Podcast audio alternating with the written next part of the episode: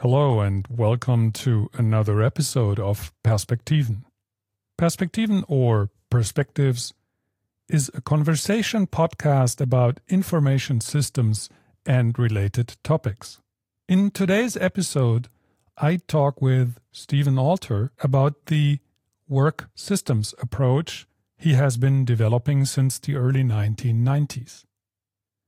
Before we get to our conversation, I'd like to make a few announcements to our German speaking listeners. For non German speaking listeners, I recommend that you skip forward by about two minutes or use one of the chapter marks that I provide, and then we will proceed in English. Hallo, herzlich willkommen zu einer weiteren Folge von Perspektiven, Gespräche zu Themen der Wirtschaftsinformatik. Mein Name ist Stefan Strecker und heute spreche ich mit Stephen Alter über den von ihm entwickelten Work Systems Ansatz. Was Work Systems sind und was sich hinter dem Work Systems Ansatz verbirgt, erklärt Steve gleich an vielen Beispielen sehr ausführlich.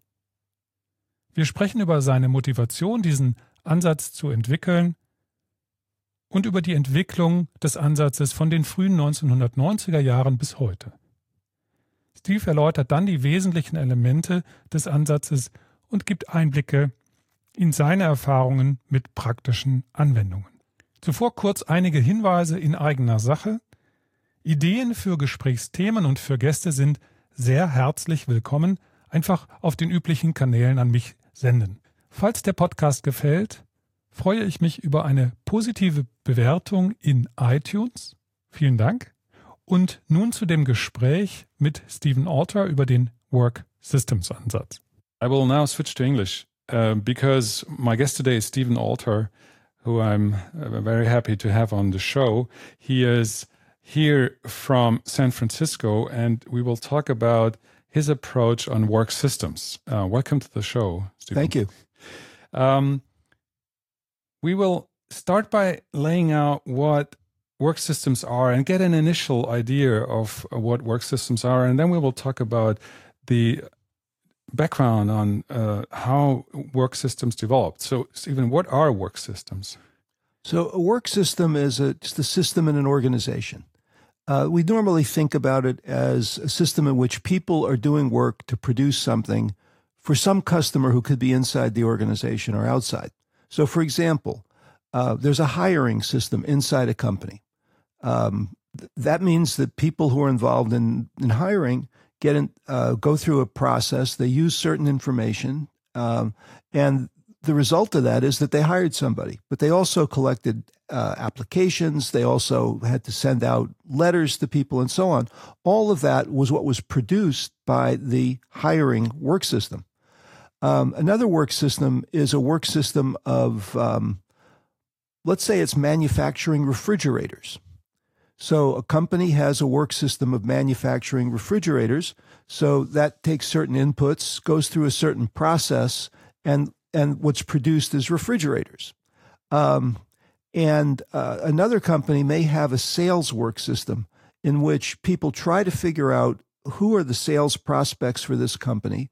Then they go out and they uh, try to contact those people, and then they try to explain their product, and uh, they hope that those people will be interested and will buy it. I was in a software company. We had a sales work system that that did that. We also had a software development work system. We also had a customer service work system. So all of those are systems inside of an organization. So the, the main thing I, that I would say about this is that um, a lot of people are very interested in what is the strategy of an entire company. Uh, how does the entire company work as an entire company? Most problems are actually solved at a different level. They're solved at the level of we have a particular work system, we're hiring people, and we're not getting good results. Let's fix the work system. We're selling our product, we're not getting as good results as we want. Or maybe we have an opportunity to do something fundamentally different.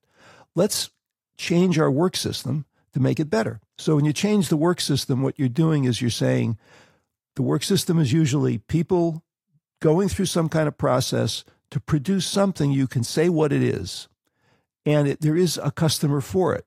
Mm-hmm. Uh, if it's a hiring system, the customer is inside your company.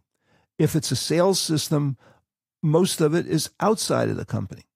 So, this way of thinking about things says that there are systems that could be directed in different directions. They might involve information systems in IT, they might not. So, don't start by assuming that it's about IT. Start by assuming that it's about doing the work and getting a good business result.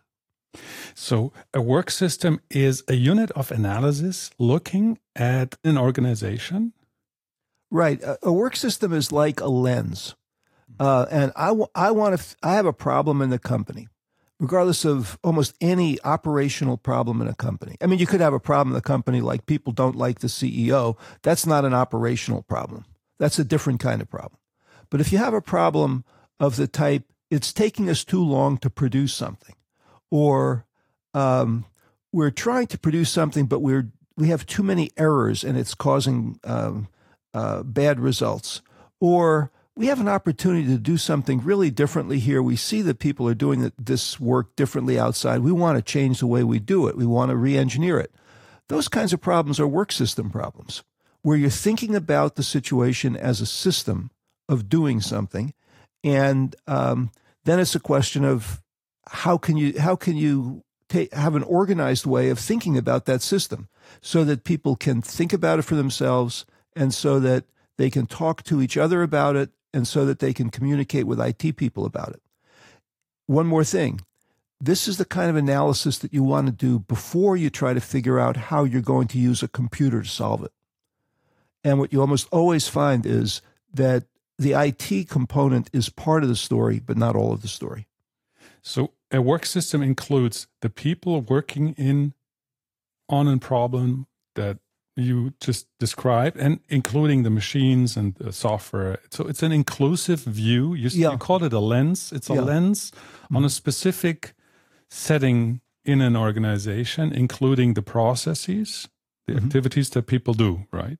That's that's right. And so, uh, what I tried to do was come up with a way of starting to explain it basically in the terms that we've just had that are fairly vague, but that, that are directly understandable, and then try to be more and more specific about exactly what we mean. So, for instance, there's a definition of work system. And I don't know if I can remember it exactly from my presentations, but it's something like this A work system is a system in which people and or machines perform processes and activities to produce products slash services for internal and or external customers. Now that long sentence just went through who's doing the work, the fact that we are doing work, the fact that we are producing something, the fact that we're maybe I forgot to say that there are, are resources that are used like information and technology and other resources and we're producing something for customers. So the work system method basically starts there and says the thing we're talking about is work systems. We think about the opportunity or problem as a problem of the oper- of the work system. We identify the work system that has the problem. We then analyze it using the method, and we come up with a recommendation of a better work system. And to me, that makes a lot more sense than starting by saying, we need to get some new software. What software should we have? Because you can't analyze what software you should have unless you know what work system is trying to support. To me, a work system has a an inclusive, like a holistic view. That's for me what I read into a work system to have an inclusive view, not only view on software or or information systems, but to consider the entire set that includes the work that needs to be done, the tasks, uh, activities, and the processes running involving the people doing that. Uh, yeah, that's exactly right. Um, so let me give you a little bit about why I developed that. So I was in a software company that did manufacturing software for the semiconductor industry. And that's a it's very complicated manufacturing. And so this was a long time ago. They manufacture differently now. But the feeling that I had was that a lot of our customers didn't do a very good analysis of how they would get benefits from our software. In many cases, they just had old software and the computer was becoming obsolete. So they just had to update. And they said, well, what's around that we can buy? Let's buy something that's good. This is pretty good software. Let's buy that. And to me, that was a way of solving an IT problem, but wasn't a way of getting the maximum benefit for the company. In those semiconductor companies at that time, there were very important metrics for the companies. The important metrics were things like what is the yield, the percentage of good parts that we're producing versus how many we start. If you could improve your yield, that was really important for uh, maximizing your uh, uh, your revenue, uh, your profit.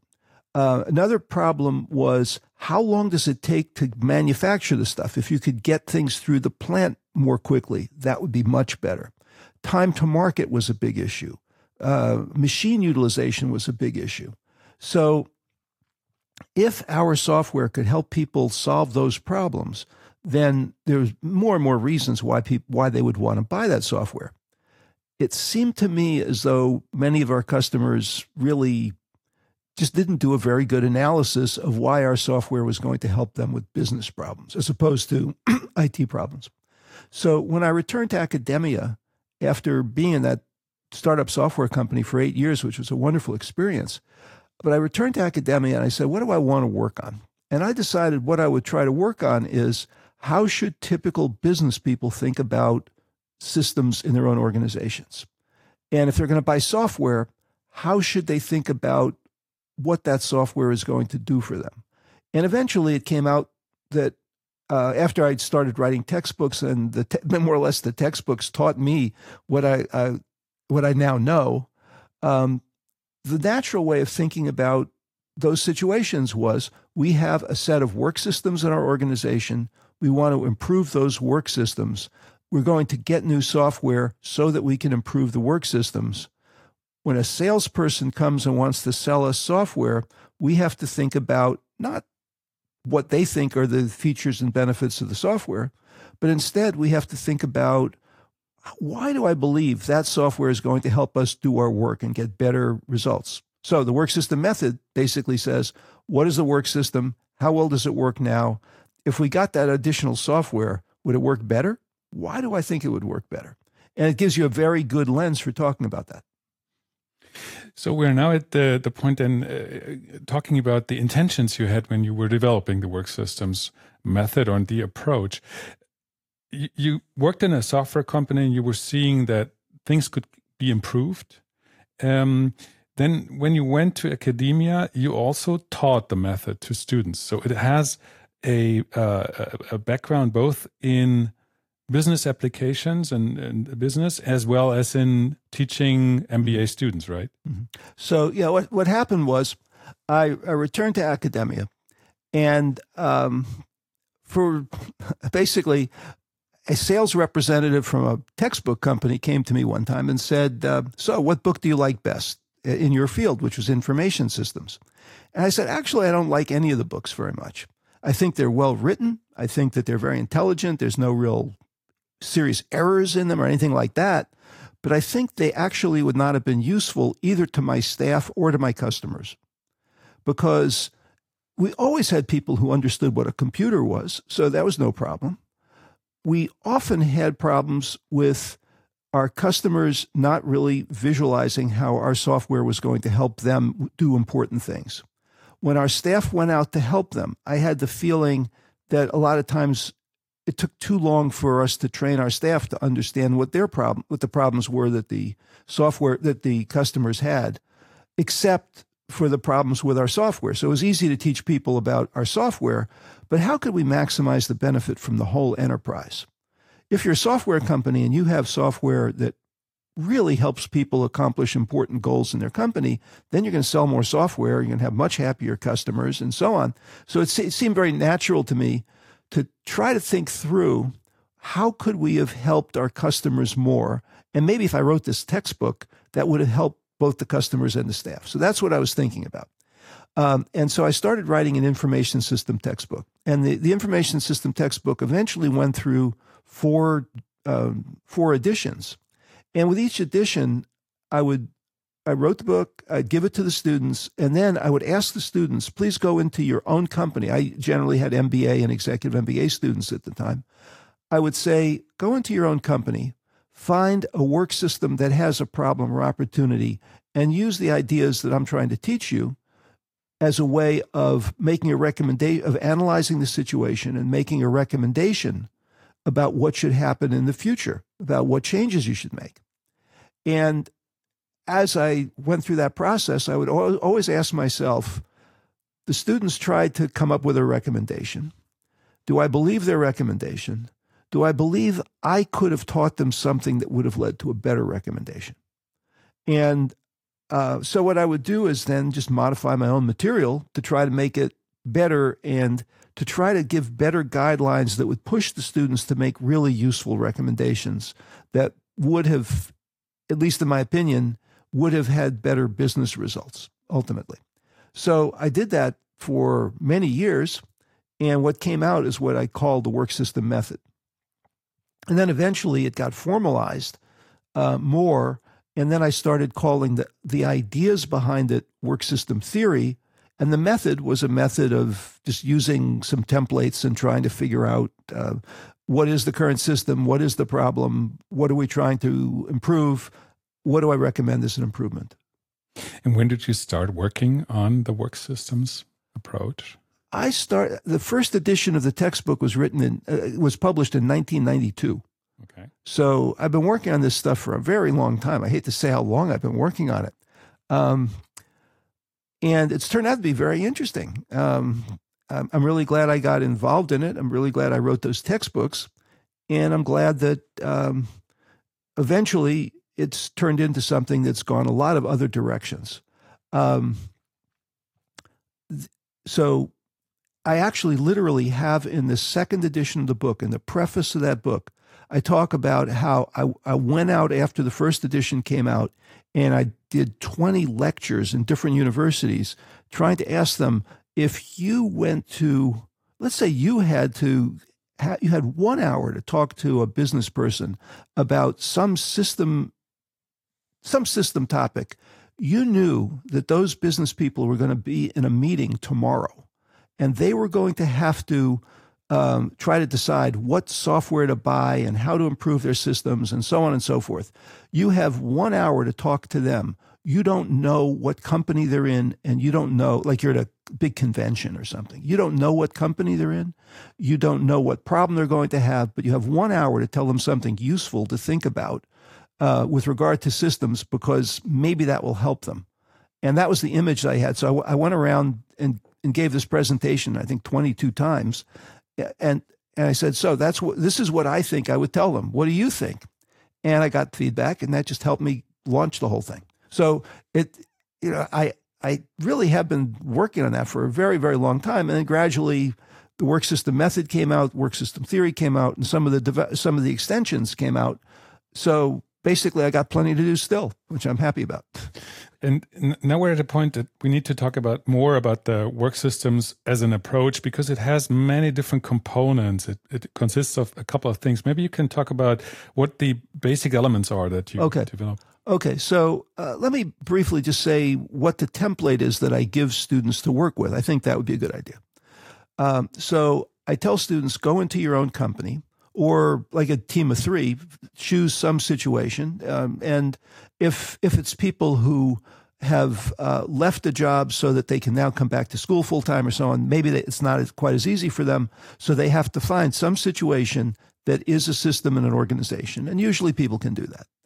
Um, so they find the situation and they have to say, number one, what is the problem or opportunity that I want to solve? I want to deal with. So it may be it's taking us too long to do something. The results of what we're doing are not good enough. Um, the people who are doing the work are very unhappy doing the work. It could be any number of of situations. They have to identify the situation and then they have to have to name it. They have to say the name of this is the hiring system at company X, or the name of this is the sales system at company Y.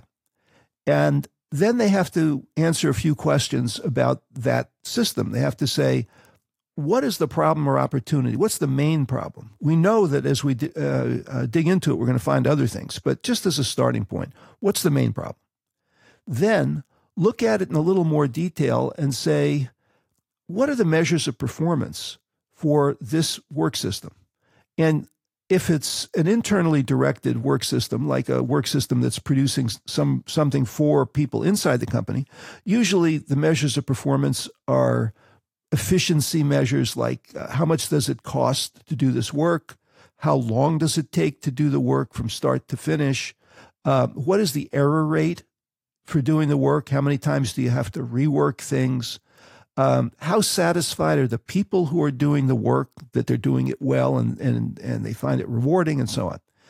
If it's uh, so if it produces a product that goes to customers, from a customer point of view, regardless actually of whether it's an internal customer or external customer, um, from a customer point of view, it produces something. So for a customer, what's the cost of acquiring that?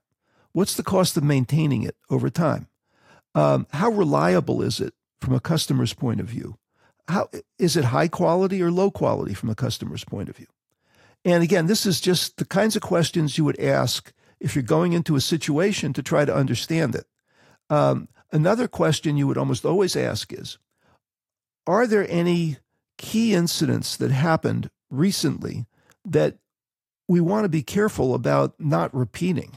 Um, so, an example is we have a work system, and then three weeks ago it went down for two days because something went wrong with the electricity or for some other, some other reason or something went wrong with the computer. Um, and that's a different kind of question than asking what are the measures of performance. So the key incidents are often very important for deciding what to do.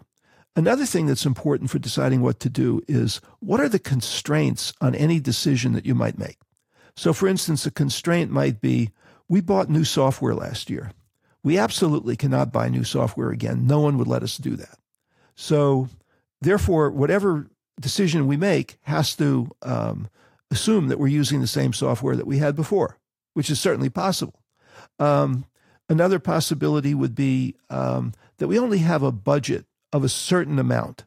We can't make a recommendation that would exceed that budget in terms of the amount of time and energy and so on that we are going to put into this. Um, so after getting those ba- those points in the background, then we have to do something that's really important, which is producing a one-page summary of the work system. And I call that a work system snapshot. And that's turned out to be a very useful tool. So, a work system snapshot is one page that has six uh, areas on it. At the bottom of the page, you have who are the participants in the work system, what is the information that's used or produced by the work system, what's the technology. So, it's just a list of participants, a list of informational elements, like it could be uh, we have our customer list and we have our list of invoices and we have our um, list of uh, warranty items. And that's the information we happen to be using right now. And what's the technology? Well, the technology is it's all on a database system, and uh, uh we, we, we get it through uh, some particular means, and some of it's in a cloud and so on. That might be relevant. So, along the bottom of the page, it's who are the participants? What's the information? What's the technology? Above that is what are the processes and activities? And so this is a list of the steps that people go through. And so it basically has to be just a bunch of sentences that says that like in a hiring system, it would say the hiring manager requests a new hire. The organization okays the request. A staffing coordinator produces the advertisements and sends them out to whatever places we want to advertise. Um, a, a coordinator receives uh, all of the emails and combines them in some way and gives them to the hiring manager and so on. Just a series of statements like that that are basically sentences that describe what happened. Nothing about the detailed logic because it's not important to have the detailed logic right now at that, that stage. Um, and and so that's the fourth segment of that page is what are the processes and activities. Across the top of the page, there are two more blocks. One of them is what is being produced here? what products or services are produced, and then who are the customers for those products and services. And believe it or not, this is actually a, a semi rigorous way of talking about a system and an organization.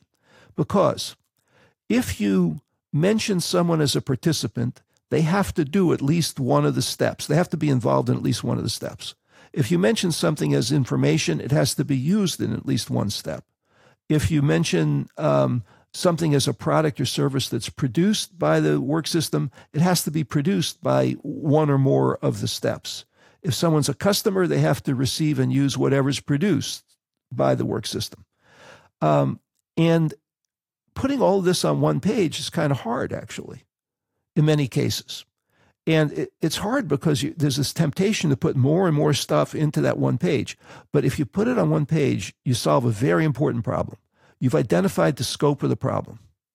So in this template, you start by saying, what's the name of the system? The name of the system is the hiring system or the sales system or the customer service system.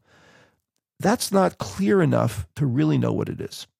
And this one page summary is clear enough to know what it is, to ide- establish its identity, and to establish what is really its scope. Like uh, the just the list of participants tells you something about its scope, and then the steps. Where does it start? Where does it end? Tells you about its scope. And that is that one page document is something that you can argue about. And different people would start with a different one page document and they could get together and have a discussion about, well, what is how do we want to think about this together as the system that we are both working on? Uh, there was one instance where I had um, a team of executive MBA students come in and say they were very frustrated with this project. I said, What's wrong? They said, We're trying to put together this work system snapshot and we can't do it. We keep on getting disagreements and uh, we're having real trouble trying to say what's the scope of this system. And I said, Well, you know, that's really great uh, because you have learned that you would have had a disaster if you went out and tried to spend 400,000 euro with a uh, CRM system, customer relationship management system. That would have been a disaster because you didn't know what was the scope of the problem you were even trying to solve. So the three hours you spent on this probably moved things forward in a really important way. And then at some point, if you if you ever want to buy software for this, you better figure out what's what work system you're trying to to improve. If you can't figure that out, I would suggest don't buy the software. Um, and so anyway, this is again part of this template for analyzing the work system. Um, and I've I've just told, talked for five minutes and I haven't gone through the whole template because I told you the first part of it is establishing what is the work system that we're talking about. So, what basically what is it? What are the measures of performance? What are the key incidents we want to respond to? What's anything else we want to say before we even start the real analysis? Then, what's the summary of the work system? Now we're ready to do the analysis. We haven't really started the analysis yet. Now we've just um, described what what we're trying to improve. When we go into the analysis, then we have the question of how deep do we want to go? For many people, just what I've told you right now is enough to start thinking about how we can improve it. For other situations, there really is some information.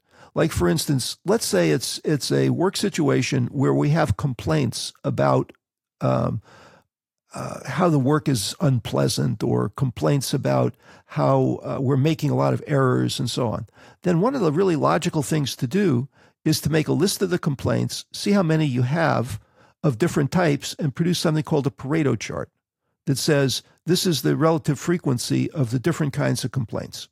And you usually find that several kinds of complaints are, are 80% of the complaints.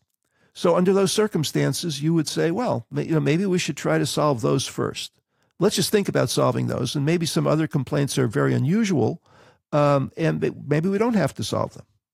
On the other hand, maybe a couple of those other complaints are about extremely serious matters, like a customer got injured by our product or something like that, where we better solve it, even if it only happened a few times. Now, that's the kind of analysis that you take your initial discussion of what is the system. And now you have to figure out what do I really want to analyze here? Uh, I can't tell you in advance that you ought to do a Pareto chart because it's very possible that you don't have the data for a Pareto chart. Um, in some cases, people say, you know, the problem really is that we don't exactly understand the details of the process.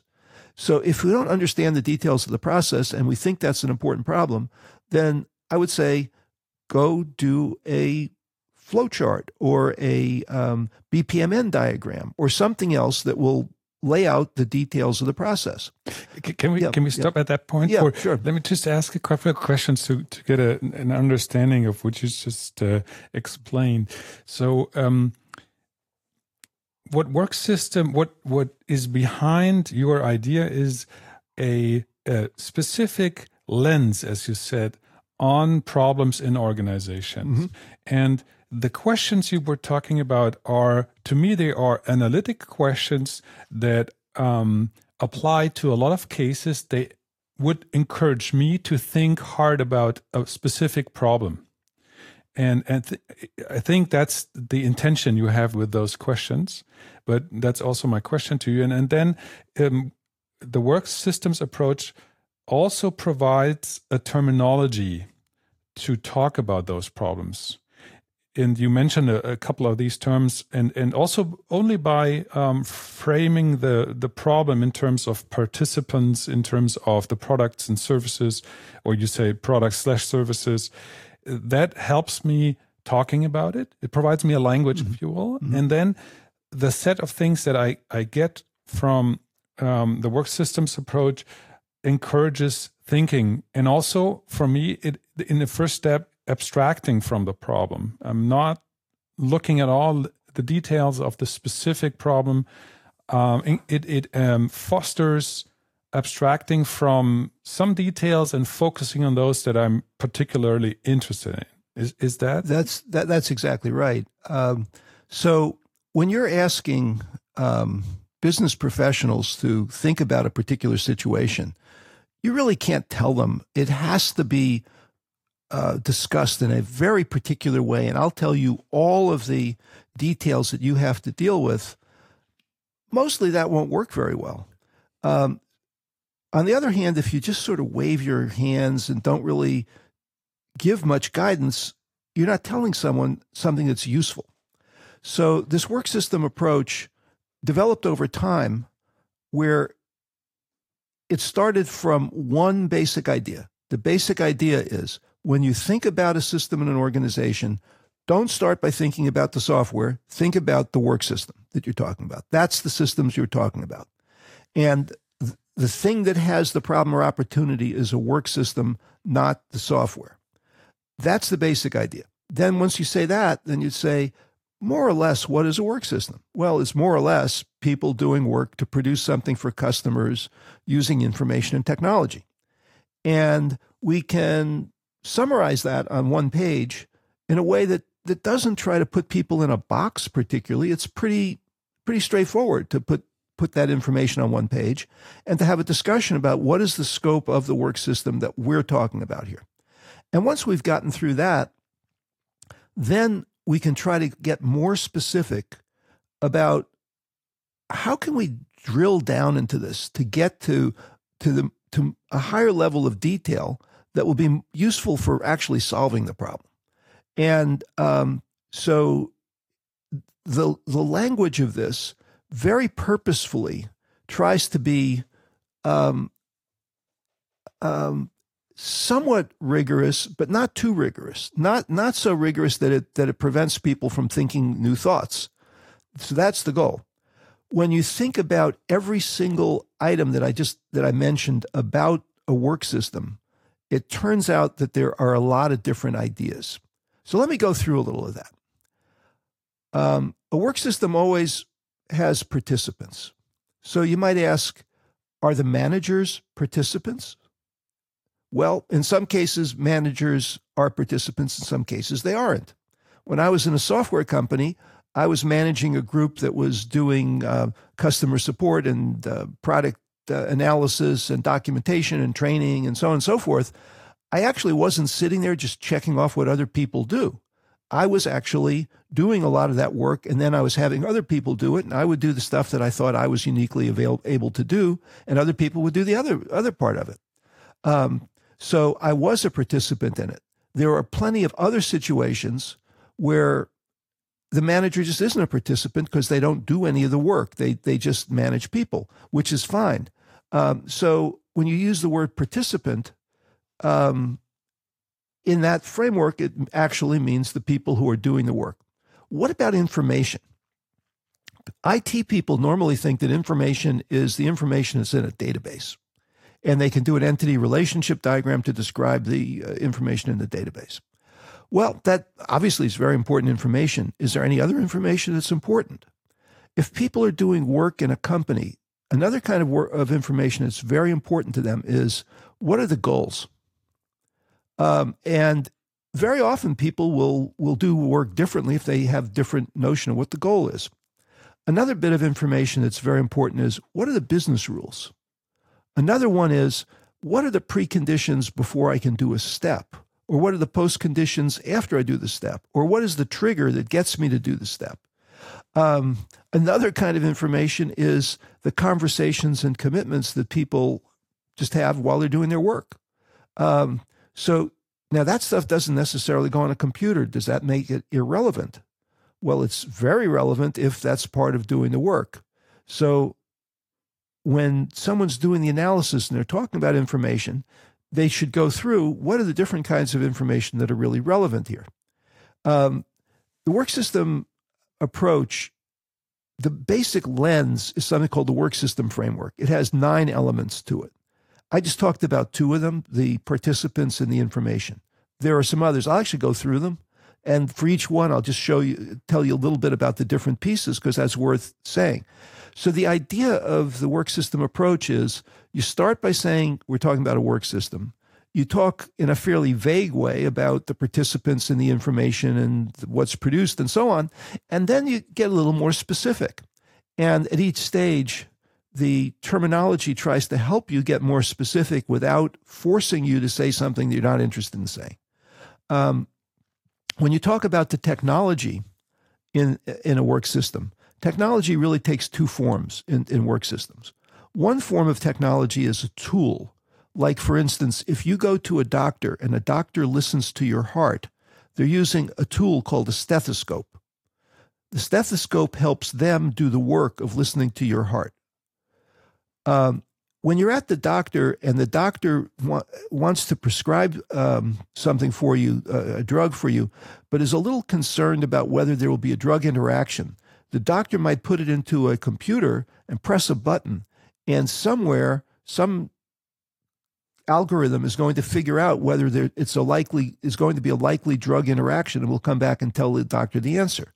Now that's basically an encapsulated service. It's a service that goes off and does something by itself. It's responsible for doing that work and it comes back with the answer. So when you talk about the technology inside of a work system, it really takes two forms. One is a tool that you're using, and one is an encapsulated service that goes off and does something for you. When you talk about processes, that's I've found this a really very interesting topic. When you talk about processes, there are different levels of processes. And the different levels of processes are documented to differing extents. So the most structured processes, I'll start with the most structured ones, are kind of like the semiconductor manufacturing that I used to work in, um, where they would provide, the engineers would produce a 100 or 200 step process going through different kinds of machinery that would produce the semiconductors. If anyone did any step slightly wrong, the product would be ruined. So, in that particular case, the people who were doing the work absolutely had to do the work in exactly a particular way. And if they didn't do it in that way, the product would come out wrong. And it would be obvious that something was done wrong. Um, let's relax that a little bit. Let's talk about a kind of work where we care about the sequence of doing the work, but it might not be that important that it's done in a particular way. That's called a workflow. That's most bureaucratic processes are like that. Most office processes, like when I send in a um, a request to be reimbursed for a travel expenditure. That's not like semiconductor manufacturing where they got to do it exactly a certain way, and it'll be terribly important if they don't do it that way. Instead, when I send in a travel request, a, a request for reimbursement, what's important is that I sent it in. There's a date when I sent it in. That someone looks at it and makes sure that it's it's appropriate. Make sure there's a budget. It doesn't matter whether they look at it in the morning or in the afternoon. It doesn't matter if they group those into 10 at a time because it's more convenient for them. It fundamentally matters that the whole thing, the whole process gets done in a reasonable amount of time and that we go through all the steps that we have to go through. We have to send in the form. We have to um, have someone look at it to make sure it, there's nothing obviously wrong with it. We have to have someone make sure that it's consistent with the budget. We have to have someone uh, decide who gets paid and pay the money, and we want to separate the responsibilities on that. But that's about it. It doesn't have to be handled the same way as, as semiconductor manufacturing. Um, so there, it's really you care about the sequence. You don't care so much that every last bit is done in exactly a way that you prescribe. Getting even less structured, you have things like when you go to the doctor when you go to the doctor, if, if you went to 100 doctors with the same complaint, if it was a very common complaint, they would basically come out with the same answer. Um, most of them would ask, would, would perform one or two tests to make that were the standard tests related to that complaint because they know about that if they're competent doctors. But they might not do it in exactly the same order. One of them might ask you, well, basically, how are you feeling? Someone else might say, well, show me that problem and let's just look at that problem. That's what I want to look at right now. Um, so when they were finished, they would probably come out with basically the same answer, but they might have gotten at it a different way. So in that case, I would call that a knowledge intensive process. If it's knowledge intensive, very often it doesn't really matter that much that it's done in a particular sequence. But what does matter is that the standard knowledge that's available is used well. And even less structure than that is a fundamentally creative process. If it's a fundamentally creative process, then you cannot tell someone else how to do it. If it's creative, they have to figure out how to do it. Now, it's very possible there are tools that, that can be provided that will help them. And if they know how to use the tools, they'll be able to do much better. Um, but w- exactly where to start and exactly like uh, what order to do the work in or and when to iterate on doing the work, different people would do it different ways if it's an iter- if it's a creative process. Hmm. So what's I, I have an example for yeah, that yeah. is writing a slogan for a marketing campaign or something like that. Absolutely. That, that is a very creative process. Absolutely. And and uh, what might happen is that the, the the instant that that comes out is when someone's taking a shower and they're singing a song in the shower and they come up with this great idea.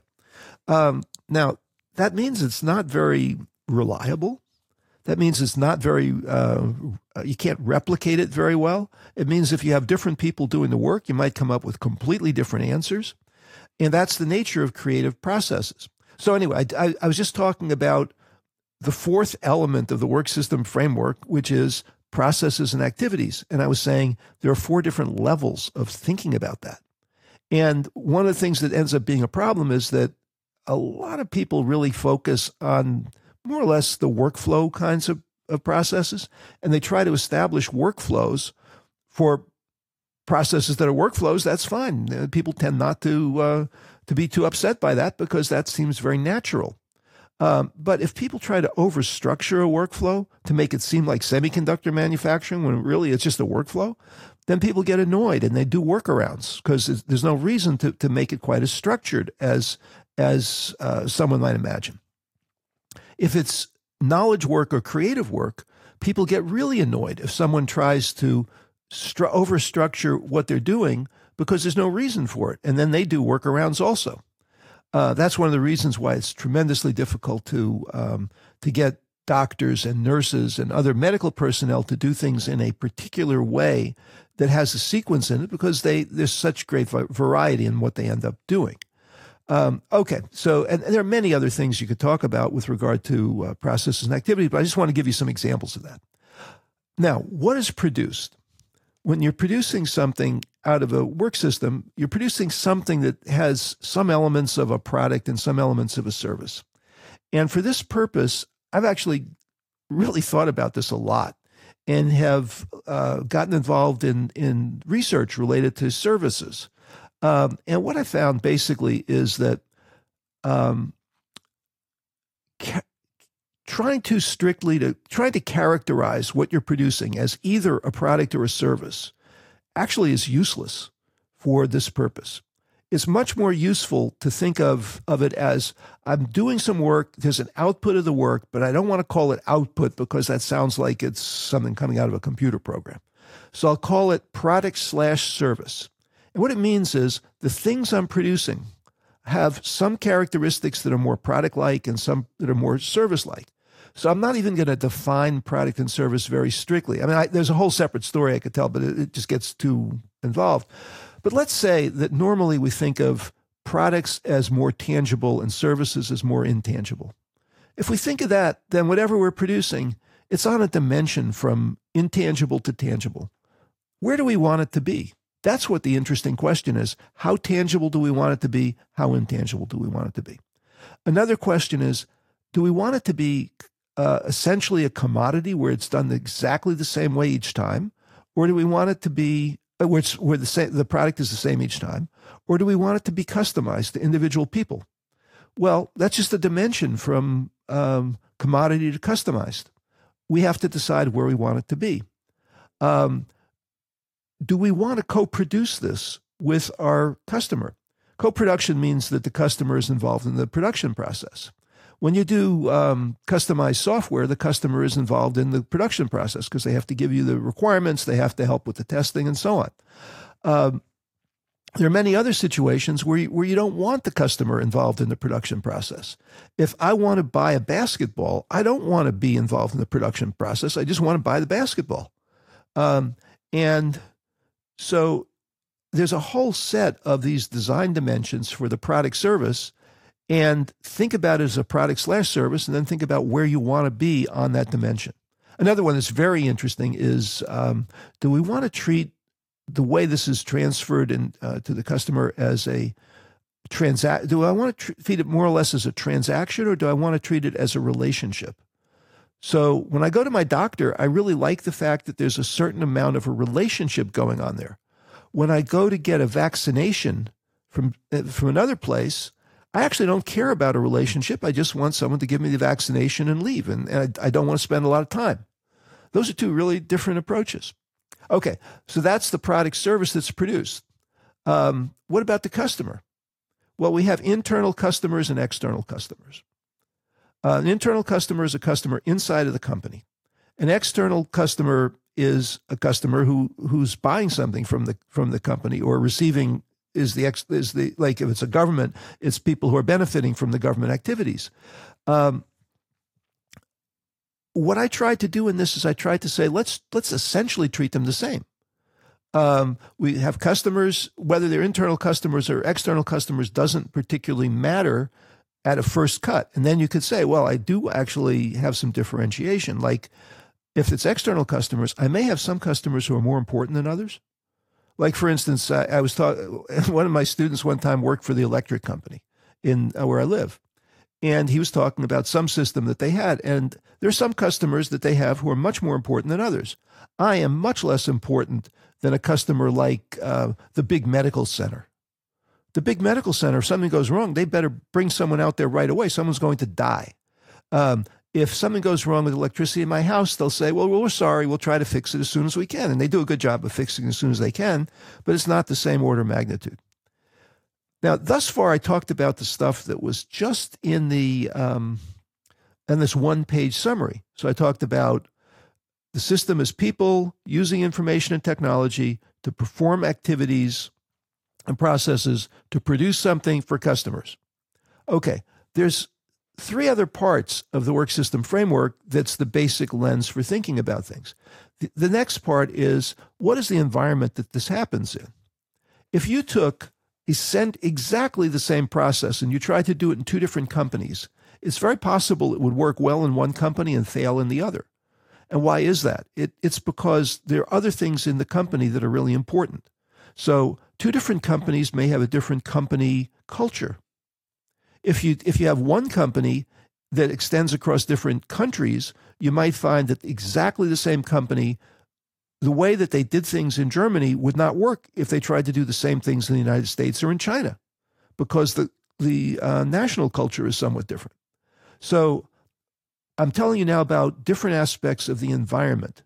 In the work system framework, it just says consider the environment when you're thinking about the work system. Okay, so one, one aspect of it is the culture. Another aspect of it is the recent history of the organization. The recent history of the organization may make people think that they really don't want to mess around with computerized systems, or it may make them think that, wow, we put in a computerized system last year and, and the work is much easier and we're doing much better for our customers. I, I'm not very skeptical now. I think that this will actually work. Um, Another important issue is the demographics. What happens if you have people who are about to retire and you want to in- install a new computer system versus people who are 25 years old and look forward to a long career at the company? They, they might they might look at that situation quite differently. Another aspect of the environment is the competitive environment. Your company might have been doing the same thing very well for 20 years and some new companies came along, it's very possible that the stuff that you've been doing very well for 20 years is not going to work in the future because it won't be competitive. And the way you see that is from what's going on in the environment.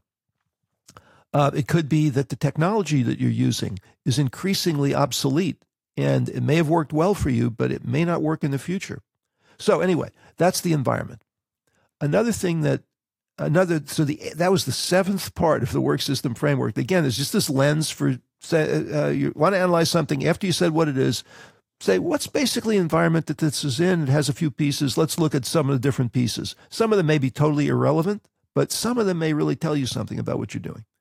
Another part of the uh, of the work system framework is the infrastructure that supports the work system. So infrastructure is resources that are shared by multiple different work systems so, for instance, when I give a presentation somewhere, I walk into the room, I've thought about who I'm giving the presentation to, I have my slides prepared and so on, but I actually generally am not worried about whether there's a projector in the room.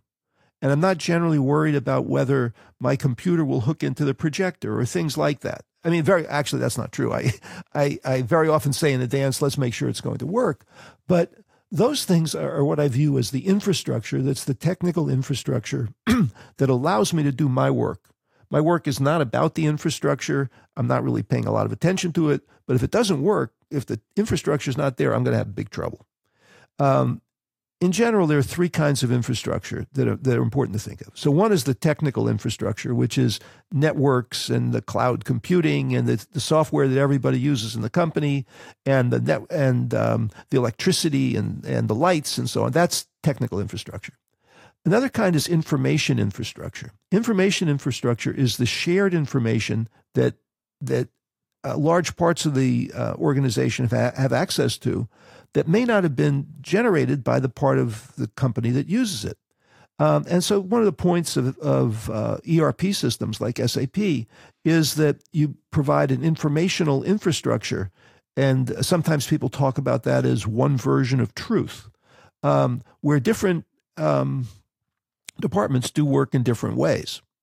Um, and still, there has to be some way to have coherence in the company. So they say, okay, we'll do our work however we do it, but we have to put data into this standard database. That's the informational infrastructure. Uh, the last kind of infrastructure is human infrastructure. And when you work in a company and you have your particular work to do, you're supported by many other people in the company who may not be doing the value added work in the company, but still their efforts are necessary in order for the company to succeed. So, an example, simple example, is the legal staff. That's part of the um, of the infrastructure, the human infrastructure of the company. Some companies have a training staff that goes around and trains different people on different things. Very often, they're not part of of, an, of, of your department. They're just part of some other department, and they make sure that things work well in the company. So, human resources is part of that. Um, and there are other um, parts of of uh, another part is just maintenance, making sure that the physical environment is in good shape. Okay, the last piece is strategy. So I just gave you nine pieces. Uh, so participants, information, technology, processes, and activities, products, services, customers, environment, infrastructure. Those are all things that business people talk about. All that this has done thus far is just organize them. The last one is strategy. And if there is a strategy, then it usually helps you think about the work system. Unfortunately, very often there really isn't a strategy. Regardless of how many times people say there should be a strategy, very often there isn't a real strategy. Um, and so strategy is listed in the work system framework as the last piece to look at. And as you're thinking about your work system, you can ask, is the way that this work system operates consistent with the company strategy? Our company strategy is that we are a luxury brand and we want to look beautiful to the outside world. We want to do everything so that it seems first class. This particular work system, which is a customer service work system, does it look first class? Is the interaction first class? Or does the interaction seem like this company is a low cost provider? So that's a really important question. If it's a if the company's a low cost provider, then everything in the company should be done to to reinforce being a low cost provider. Um, so when you think about strategy, you could think about the company strategy, you could think about the department strategy, and you could think about the work system strategy. Those are different strategies. Um, and inside a company, let's say you have a company that that tries to be the best software company around, then that's the company strategy. Within the company, you have different departments that might actually have rather different strategies. Like, for instance, in that best software company around, you have a finance department that might try to be very rigid about when the contracts were signed to make sure that we don't have any kind of uh, fraud going on or anything like that. And that might not be the way that the rest of the company operates, which is fine. That's their strategy, the way that that part of the company should operate. So, what I did, just in, uh, to summarize, I started by saying the fundamental point is think about, about systems and organizations as work systems think that the problem is owned by a work system. Then I said, summarize the work system on one page, talk about the problems in a fairly general way so that you can have a discussion about it. Then I said, let's look at it more detail. And when we look at it in more detail, we take all nine elements of, what I call the work system framework and look at them in more detail and see that there's a lot there. Um, and I haven't even gone into what are the many, many different ways you actually could analyze a process? Um, and something like uh, BPMN diagrams, I consider that to be just one of the ways you could do, do things. There's no reason to say that that's part of the work system method. But when you reach a certain point in the work system method and you say, I need to actually know how it works, then go do a BPMN diagram. If you need to understand the different kinds of problems, do a Pareto chart if you need to understand how the problems fit together to, call, to like multiple different problems linked to a um, you know yield the the main problems that you come up with then maybe do a fishbone diagram that identifies a bunch of causes and and, and effects so there are many different uh, tools that might be used uh, depending on whether you have the information and depending on the kind of problem you solve can I uh, connect to the last part when you talked about strategies? There, there's an there's one question that I think we should clarify is how does a work system relate to what the formal structure of an organization is? And it does not, uh, from me, it doesn't necessarily uh, map on on a whatever part of the hierarchy we are looking at. A work system is orthogonal to that. Is that the, your view on that? I, I think most work systems actually fit within a department. Most of them do. But actually, it's just a different way of thinking about things because there are there are many work systems that go across organizations. Like if you have if you have a value chain in an organization, it might be worth it to think about some aspects of that value chain as going across several different departments. Um, when you when you think in terms of an organization chart, that kind of puts you in a box. And it says things happen inside those boxes. And it, in many cases, that's not where things really happen. So, one of the things that's very interesting that's come out of management research in maybe the last 10, 20 years is people have started to do network analysis. And network analysis starts to look at this is not about computer networks, this is networks of people. So, who talks to whom? who influences, who are the gatekeepers for the ideas in the company and stuff like that. Uh, that's just a different way of looking at things. So this actually does not start with a department. It it starts with a problem. So uh, thinking about work systems then would help me also to think out of the box. I mean that is a way to start thinking out of outside of those department structures that I find, and they may not map onto the processes, for example. That's right. That's right. Um, and and so almost any method that tries to be reasonably flexible but also provide some real ideas um, you know it, it, doesn't let you get totally out of the box but it lets you get more or less out of the box so i don't know if that made sense uh, so it tries to give you uh, one person uh, a famous researcher um, from mit calls this interpretive flexibility. You have flexibility for how you want to interpret what you're what you're doing and then it's just a question of talking to other people about the situation and coming up with an agreement. Um, so my assumption basically there's like an ideological assumption underlying um, this whole thing. My ideological assumption is that every person has the right to be able to think about systems in their own organizations in ways that make sense to them for their own purposes. And if you're talking about a manager who's going to go into a meeting in five minutes and someone's going to present something, and then maybe they have they need to have some way of just jotting down a few things that's going to help them organize their thoughts. If you're talking about someone who wants to do agile development and they're starting a project, it makes sense to spend an hour talking about, well, what's the work system we're trying to improve here? Instead of just jumping into saying, what's the software we want to improve? And they would think about that somewhat different, use basically the same ideas at a slightly different level of depth to think about it. If you have someone who wants to do an important project and they've got weeks to do the project to figure out what's what's the recommendation they want to make, then they can take the work system approach and go into substantial depth in different areas. Um, let me just mention some of the substantial depth they could go into.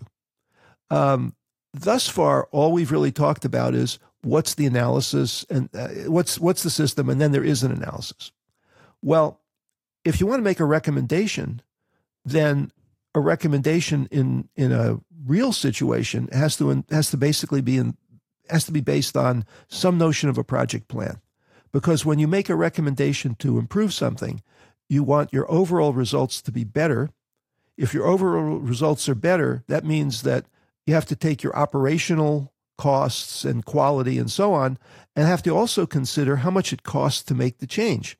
You're going to do a project to, to change from the current system to the new system.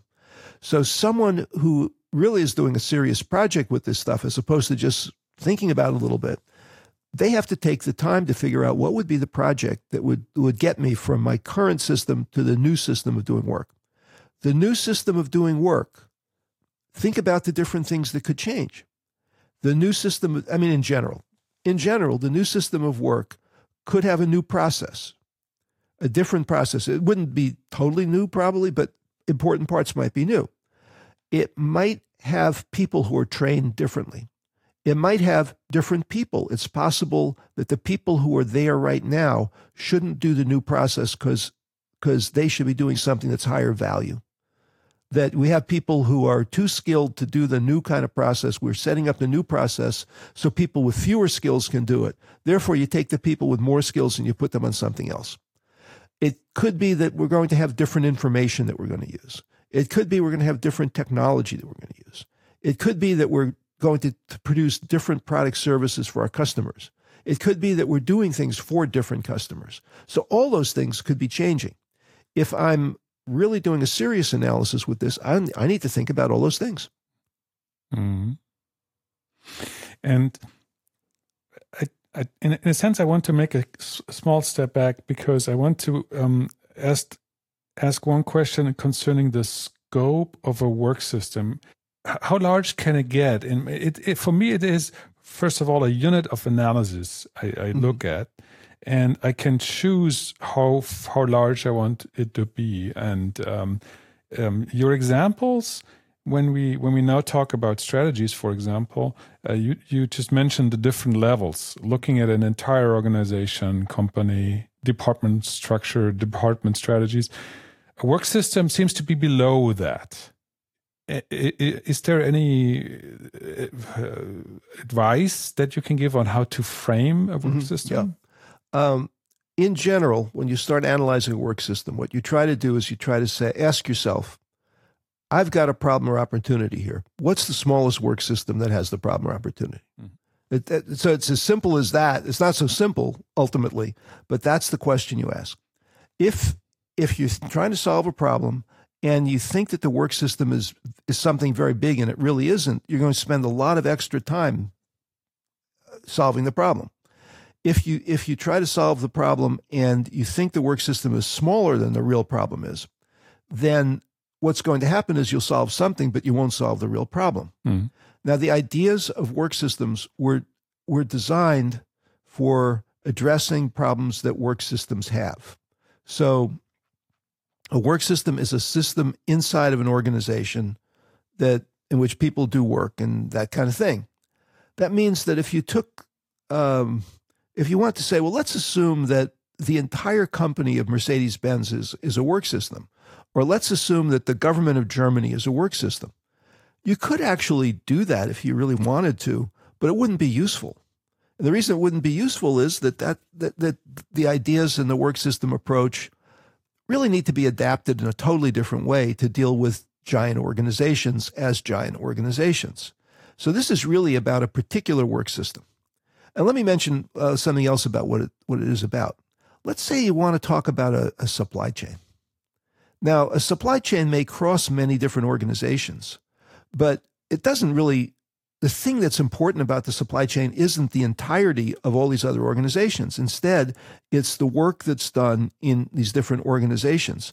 So it's possible to take the same idea of work system and think of it as, as applying across organizations. Because you're looking at a supply chain and you're thinking, what are the activities that happen in the supply chain that produce the product services that go to the customers of the, of the supply chain. Um, and in that case, as you analyze it, you start to think about, hmm, we have an environment here where some of the, partic- participants work in different companies. I wonder whether they have different motives. I wonder whether they have a motive to hide information from each other. Um, I wonder how I'm going to get this thing to work in a rational way that's going to be uh, as good as possible for all of the players. Um, and so the idea of work systems started with look at, at something that's happening inside a company, but it could apply to something that's happening across companies. In the same way, the idea of work systems started with almost any process. It applies to work systems. Uh, it applies to information systems. An information system is just a work system that only processes information. Uh, now, what that means more specifically is that if I have a system where I look at the activities in it, and all of the activities are either capturing information or storing them or retrieving information or transmitting it or displaying it or manipulating it, then it's both an information system and a work system at the same time. So, work system is a more general case, but everything you would say about a work system is also true about information systems. And, and you would information system then could include computer technology to store and process information. Yeah, right? yeah, yeah, but not necessarily. I mean, that's the point you made before. Right. there's a broader conceptualization of information, and you had nice examples uh, involving information that is not stored on computers, but is mm-hmm. very important to understand uh, and analyze the work system, right? Yeah. So uh, let me just give an example of that. This is an old example, but the Xerox Corporation had had the Palo Alto Research Laboratory, and which is very famous because, among other things, that a lot of interesting things happened there. But they had a group of anthropologists there, and someone came up with the idea of let's have someone in the company came up with the idea of let's have an expert system that will help our our field technicians diagnose what's going on with machines in the field. And so the copy machines in the field are kind of complicated. They were very complicated then. These are big industrial copy machines that have to operate at very high volume, and they're pretty sensitive. So the technicians were very highly skilled and they had to solve difficult problems. So someone said, let's make an expert system that will help them solve those problems. And eventually, they uh, the anthropologists said, well, maybe it would be a good idea to, to just understand how they how they deal with knowledge. Um, and so, like, do they really look at manuals when they go out to try to solve to fix uh, machines? Well, first of all, they don't particularly look at manuals when they go out to fix machines. They're trained, and then they go out and they fix the machine. Second of all, the way that they really transferred knowledge was that they would have breakfast together and they would talk. They would say, There's this really weird machine in that company, and it had this problem. Any of you guys have any idea how what, what that might be? Because I wasn't able to solve it the last time. And so if you if you said the solution was going to be a technical solution and the way that they actually transmit transferred knowledge to each other was talking to each other at breakfast um, you know you're not going to solve it that way so anyway that that's an example I, I, you know i heard a long time ago i hope it's true uh, i just think it's a really good example though of maybe technology is not going to solve the problem um, and there are many uh, with knowledge work and creative work there are many ways that people have proposed you should do it this way or that way. Um, but it somehow has to work for the people who are actually going to do the work, and they may well have informal means that are much more effective for dealing with problems. And uh, the aspects you were talking about, anthropological aspects, um, human centric aspects, you also mentioned when you were talking about goals or objectives of mm-hmm. work systems, yeah. which is a focus that sometimes get out of the view uh, if we focus on technology and all these aspects that are more formal in the sense of algorithmic and and, and these things. And, and is that important to you to include these human centric aspects into work systems? Well if you think of a system as having people as part of the system i mean it's kind of like well i i, I have a car and I don't care about the uh, engine, well, I mean, you know, you sort of care about the engine if, if you want it to actually work. Um, and of course, most people who work in most businesses are not anthropologists. So, you know, they're not really trained to do anthropological work, but most people who work in businesses do have a sense of what are really the motives here. And if I put something in place that is inconsistent with the knowledge that people have, inconsistent with what uh, is inconsistent with how they're evaluated and is inconsistent with their sense of aesthetics and their sense of honor and their sense of being um, capable people in the world, then it's kind of unlikely that it's going to work. Uh, let me let me just go from there to something else. Um, how, uh, and, and, this is another part of work system theory that I don't want to go into in nearly as much detail. But basically, when you have a system in an, op, an organization, there's something called the work system life cycle model. The work system life cycle model, which is part of work system theory, says you have a system that's operating. Little things happen from one day to another that it's still the same system, but it's not exactly the same. So, for instance, we have 10 people doing the work. One day someone goes on vacation, someone else comes in to do the work, a substitute. It's not going to be done exactly the same, but it's probably essentially the same system in many cases. Um, someone looking at it from one day to another would say it's essentially the same system. Well, every once in a while, so those are minor changes. Sometimes p- things happen and people look at, at the way they're doing their work and they're saying, all of a sudden we're getting more orders here than we got before we have to change something about what we're doing. Let's figure out how, how we're going to change this a little bit without changing the identity of the system, but we'll just change something about how we're doing our work. And that'll make it easier for us to do our work. And everyone eventually agrees to what they're doing, everyone in that department. And it could be managers never even see that. It's just they've changed something. It's of no consequence to anybody else, and they get their work done. Um, and that's called an adaptation or a workaround. And that turns out to be an extremely interesting aspect of looking at, at, at how things, how work systems change over time. So first, let me, let me just complete the story of how work systems change over time. One way they change over time is people are doing the work and they say, you know, we should do something a little different. No, it doesn't, we don't have to tell anybody about it. We're just going to do it a little differently. And uh, uh, so that's called an unplanned change. No one else planned it We figured out we needed to do it, so we're doing a little differently. No big deal. Every once in a while, managers look at a work system and they say, fundamentally, we need to do something different here. The people who are doing the work are using old software. It's not good software. It's not linked to the process that we have. They have to do a lot of workarounds. It's causing some difficulty. Let's have a project.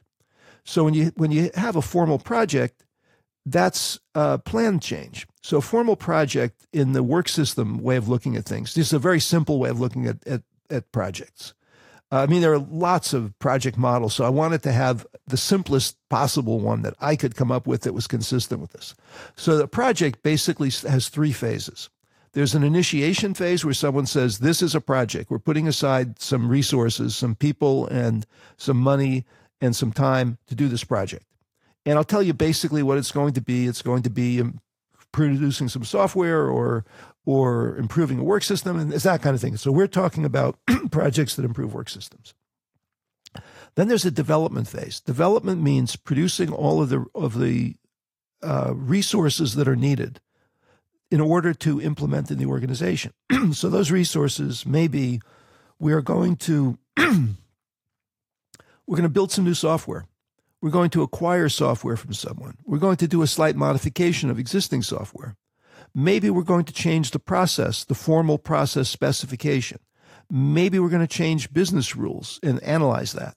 Maybe we're going to provide better documentation. Maybe we're going to provide better training material. All of those things are part of what I'm calling the development phase. The development phase is putting together all of the resources that are needed before you implement in the organization. Implementation means going from the old way of doing the work to the new way of doing the work. So, a precondition of implementation, if, if you have new software, is getting the software running on a computer. But that's not the implementation we're talking about. We're not talking about it from the viewpoint of computer scientists. We're talking about it from the viewpoint of business people where implementation is making the change from the old work system to the new work system. And the result is now you got the new work system. So I just gave you two ways to improve work systems, or to, for work systems to change over time. One way is the planned change, the formal projects, and one is the unplanned change uh, through adaptations and workarounds. And it's quite fascinating. Uh, I've actually done a lot on, on workarounds because uh, I thought it was a very fascinating topic. Um, and people have totally different views about whether workarounds are a good idea.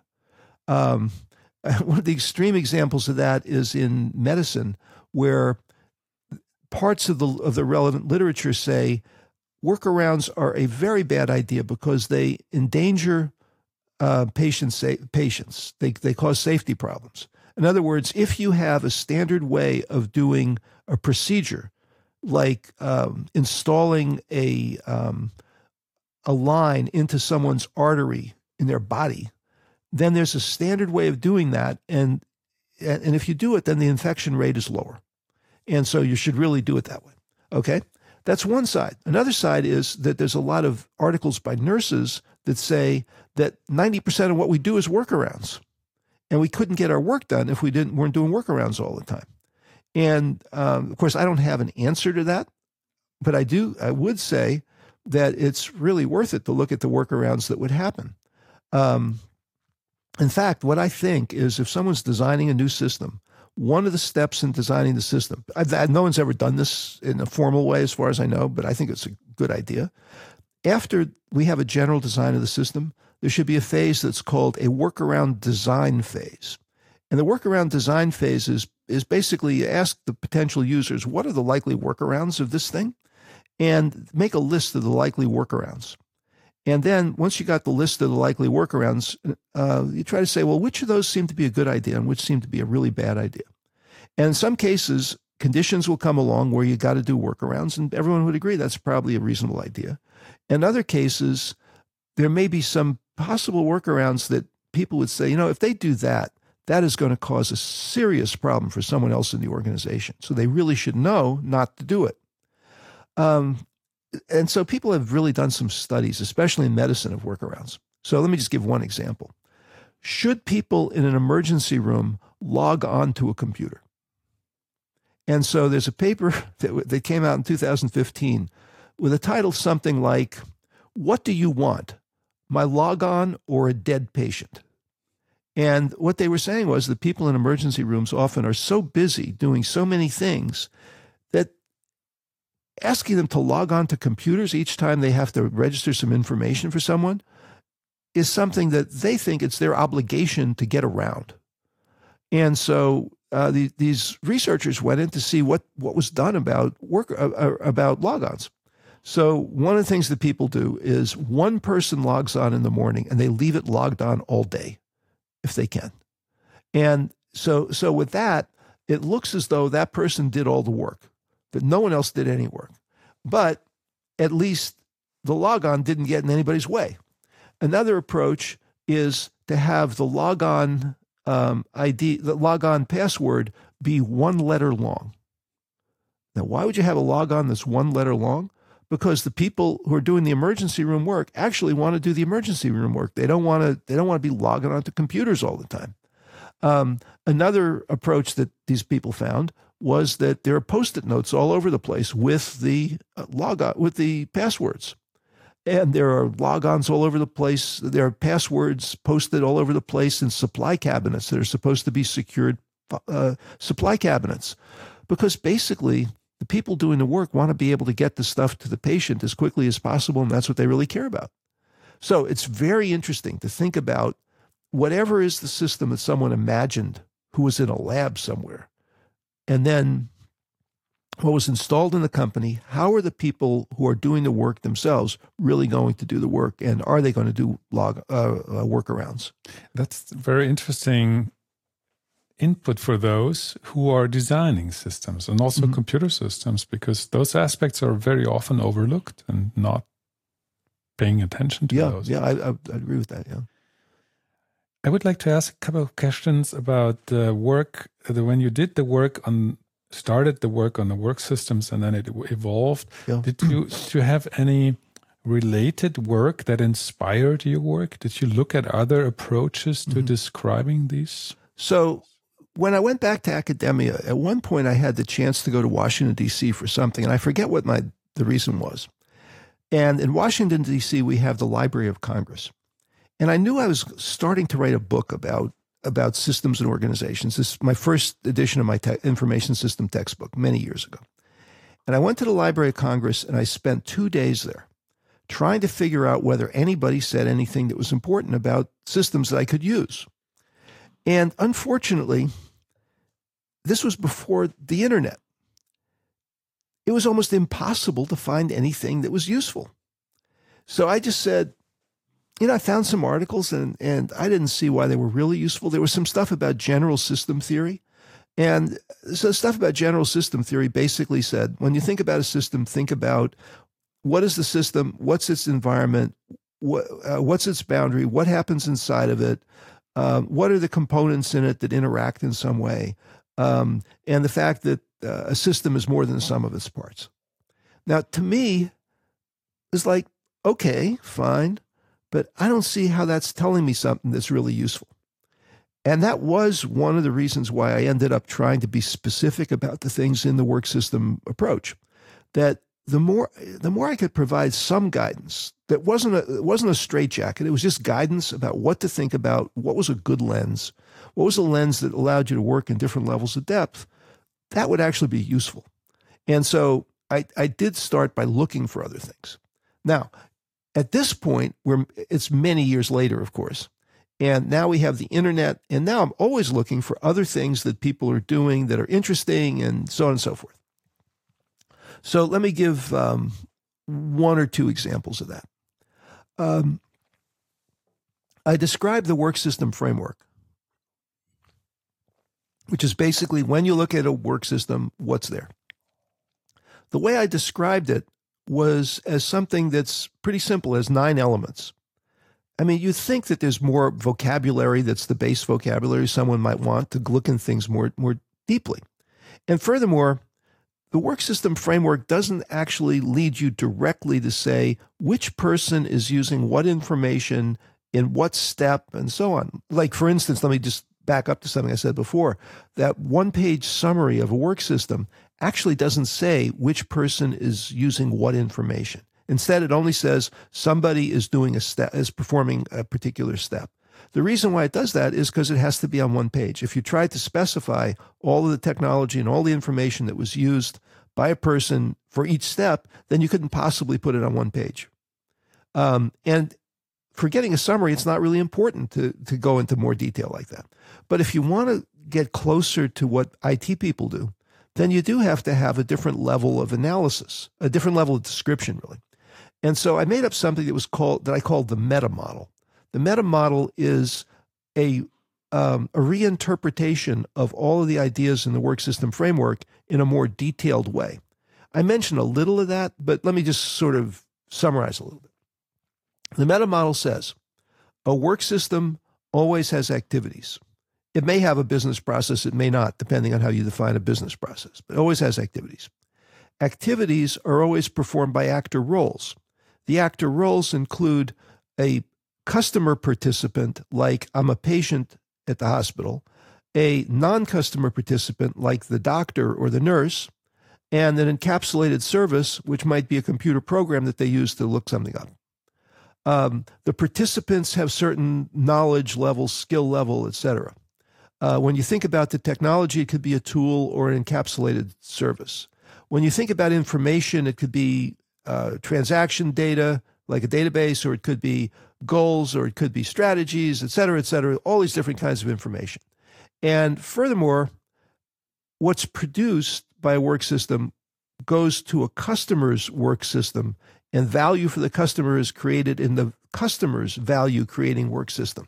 So this kind of stuff goes on and on and on in details because I was trying to figure out what would be a complete way of looking at at the work system ideas in more detail. Okay, now I want to answer the question.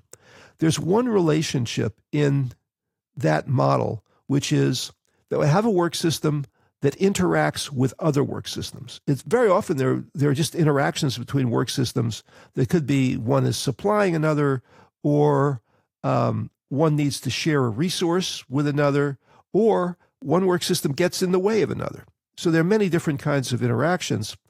And so in the meta model, there's a relationship between the focal work system and just other work systems. And so there's this arrow that goes from other work systems to work system and says interacts with. I just wrote a very long paper about that arrow. And when I wrote the paper about that arrow, I was looking at in computer science, there's discussions of tight coupling and loose coupling and cohes- cohesion of programs. In coordination theory, there's discussions of different forms of coordination between people. In organization science, there are other ways of looking at, at interactions. So at this point, now that these ideas are developed, I can I can do that. There's one more place. There's a, there's a word that people use now called affordance. Like, what is the affordance of this to, of this technology for some situation? It turns out that affordance also is really about one of the arrows in the meta model. And I haven't actually done anything about that, but someday I may go and, and look at the very interesting stuff people have written about affordances to see if I want to say more. So at this point, I mentioned before, I have too much work to do. I basically have so many different places I could uh, extend this stuff further and I feel lucky about that because there's just a lot of interesting things to do. It's now you just started talking about my next question because okay. I wanted to know if you're still working on refining the work systems approach and and what do you consider as still missing because you mentioned already in our pre-recorded talk that you were mm-hmm. uh, thinking about doing new things. Okay, so um, basically at, at this point I um, I, I, I see a lot of different places where different parts of the work system approach could be elaborated more. Um, and I go around to conferences and to universities. Like right now, I'm at, um, uh, you know, we're, we're having this conversation at the University of Duisburg Essen, where I'm uh, visiting Ulrich Frank's chair here, and uh, you know, they're doing very interesting research related to enterprise modeling. And I just gave a talk about it at a conference, and when, when they asked me to do the talk, I said, well, this will be an opportunity opportunity for me to figure out whether this is about enterprise modeling and, and so on and so forth. It's another whole area where this could be developed. And at some level, that's the wrong thing for me to do. So the right thing for me to do at this point is that I've written a very large number of papers about this, and it's it's gone into some depth in a lot of different directions. So the right thing for me to do is to actually go through all of those papers and produce the current version of, the, of these ideas in the simplest form possible. Um, that imagine you had a website that said, here's the basic idea about this work system approach. Here is a summary of work system theory. Here are a bunch of different applications of it in different areas, and here are a bunch of extensions of the theory. Like I just mentioned, the meta model. There's a theory of workarounds. There's a theory of system interactions. There's a whole bunch of other stuff. There's a lot of stuff about services. The thing I need to do isn't to develop it further. The thing I need to do is to organize all these different pieces in a way that makes them as uh, directly um, accessible and easy to understand as possible. So right now I have a, a website called stephenalter.com that has a basic summary of the work system ideas and a basic summary of service system ideas. And then it has 50 or 60 or 70 academic papers on it. And so every single one of those papers has to have a little section that says this is what the basic idea is, and then here's the extension of that. It's the new idea. And I mean, I imagine it would be really annoying to look at all those different papers and and wonder like which one really was the one that gives me the new idea. Where did it come from? How is it inconsistent with something that's going to come later, and so on. So that means I, I actually next year need to put together a new website. That's go- I'll keep that one for um, give uh, for making papers available to people, but come up with a new website that basically takes all the ideas and puts them together in in a way that makes them as accessible as possible, and um, you know maybe do an ebook on it and some other things. Um, right now, my idea is just to do it and give it away. You know, make it free and and so that people could really use the stuff. Do you still work with students? Do you uh, supervise theses or? Uh, I was I retired from uh, the University of San Francisco last year, um, basically because I was very interested in developing this these ideas further and going around talking to people about them and how it's how this is related to what they're doing and so on. Um, and so the only teaching I do these days is I go to a university and do a short course. Like I actually did that uh, last May at uh, at Duisburg Essen here uh, I did a six day course for uh, Ulrich Frank's chair, and uh, I, I, worked with um, an excellent uh, teaching assistant who uh, basically organized the course, and I just went in and, and taught. And um, I thought that was that was the way I should I should really be doing teaching. Um, that it, it would be people who were really interested in the stuff that I was developing um, and had worked on, but that would allow me to concentrate more on what I was trying to do since it's developed so far uh, already. Um, and so every once in a while, I'll, I'll, go to university. I'll just have a discussion like with different PhD students who are working on one topic or another. And I'll, I'll give them my comments about, from my viewpoint, this is what's interesting. This isn't what's so interesting. Uh, this is, if you look at it through a work system lens, you would see some things, but then other things, the work system lens would be completely useless to you, and so on. And I, I find that in, intellectually intriguing and, and probably worthwhile for the students. So, if, if one of our listeners would want to dive more into the work system approach, um, I think one good way to start it would be the website that's up right now. Mm-hmm. And it would provide access to those papers. Are there any other ways that you can recommend? I, I think that's probably the best way to, to start.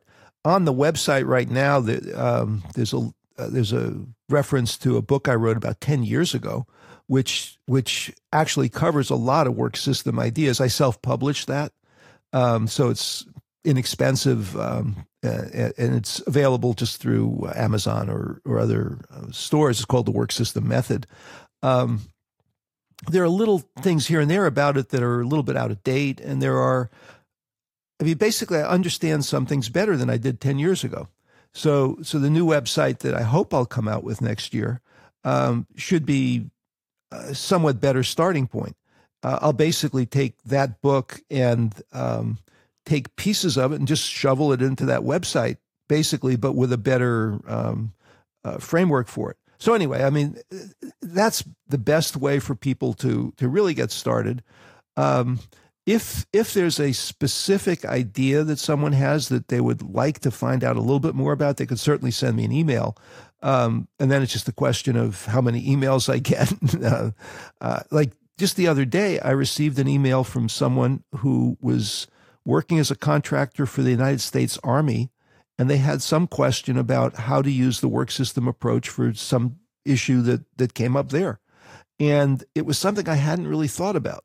So I, in that particular case, it wasn't, you know, like uh, go read a book. It was you've already read the book, so here's my additional idea about what what you had to, what you thought about. But it was interesting enough. They said, you know, feel free to contact me again. Um, so did you get feedback from people in organizations working with those concepts that you? Um, I I don't get that much feedback generally. Um, so I have a, a, few examples of it. Like um, there was a recent PhD that was done in Hong Kong, and um, the person who was doing the PhD was was doing what's called an action research study at a um, a company that does uh, delivery and customs clearance and other stuff like that. And they were having a few problems related to knowledge management in, in that organization. And so he went and he did the study, but in order to for him to communicate with the with the people there, he used the work system uh, snapshot basically to summarize his understanding of their organization. And on several occasions, people just said, "Wow, you really understand what we're doing." And what I was struck by in that case was that it was a one-page work system snapshot, and they were very impressed that he understood it very deeply. And I, I would think that he didn't understand it that deeply, but that it gave him a way to organize the ideas um, that was very useful. Uh, and then there's another example. There was someone who was at DHL in Europe who um, used some of the ideas as part of a big project um, where they had to take their old data warehouse that had become obsolete over many years.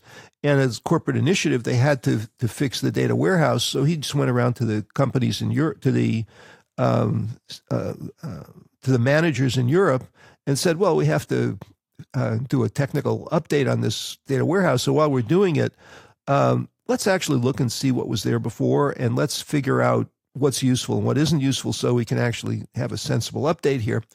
And instead of saying, let's look at the data warehouse and the technology and stuff like that, instead he said, so here's the work system framework. Let's think about what you're doing with the data that's important to you as part of your work systems.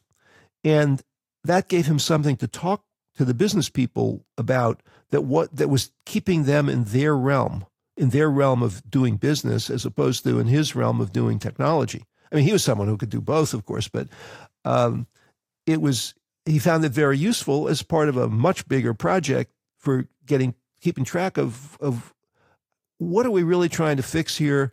What's the stuff that was good before and is going to remain good? What was the stuff we have to eliminate? What's the stuff that uh, uh, it was it's it's good in a local situation but not good for the whole company so we'll handle that separately so there are there are examples of it but i don't actually find out that much about many of those examples unfortunately but you, I guess you would still welcome feedback on on. Oh yeah, if, I mean, if if if someone um, wants to use these ideas and hits a um, a point where where they wonder about something, certainly they could contact me, and um, depending on whether I'm traveling or or whatever, I'd be glad to try to respond as quickly as possible. Steve, do you have any final comments for our listeners? Um, any final comments? Um, yeah. So, so it's a comment about um, analytical methods, basically. So this tried to be an analytical method that provided a lot of guidance, but not too much guidance. It tried to uh, to say, here's a way of looking at things that was specific enough that people could do it. Like there are many, many hundreds of, of uh, MBA and executive MBA students who have done this in my in uh, my university and some other universities, um, and so that's very different from a technique where where you have to put everything into a particular format and it has to be that way. Otherwise, the technique doesn't work at all. Um, so it's worth thinking about uh, when when when you're faced with a problem. Do I have a reasonably organized approach to this problem? Having a reasonably organized approach is is usually a good idea. It helps you communicate to other people. Um, but when someone says, well, why don't you use this technique? Very often the technique doesn't really address the problem or it, it asks you to do something that isn't particularly useful. So I think that's the question that should have been in the back of people's minds during this whole discussion about what are the kinds of, of situations that I'm looking at? Would this actually be useful for thinking about it, about those situations further? Would it help me organize my thoughts? Would it help me organize a discussion with someone else? And would it lead me to a point where it kind of it, it was useful and now there's something else I need to do? Because I, I have no uh, belief whatsoever that this is the solution to all the world's problems. It absolutely isn't. It's a good way of thinking about a system and an organization, and it helps you get to a reasonable understanding and helps you see a path to go further, but it doesn't solve all problems. Nothing solves all problems. Steve, thank you very much for sharing your thoughts with us. It was a pleasure to talk to you. Thank you very much.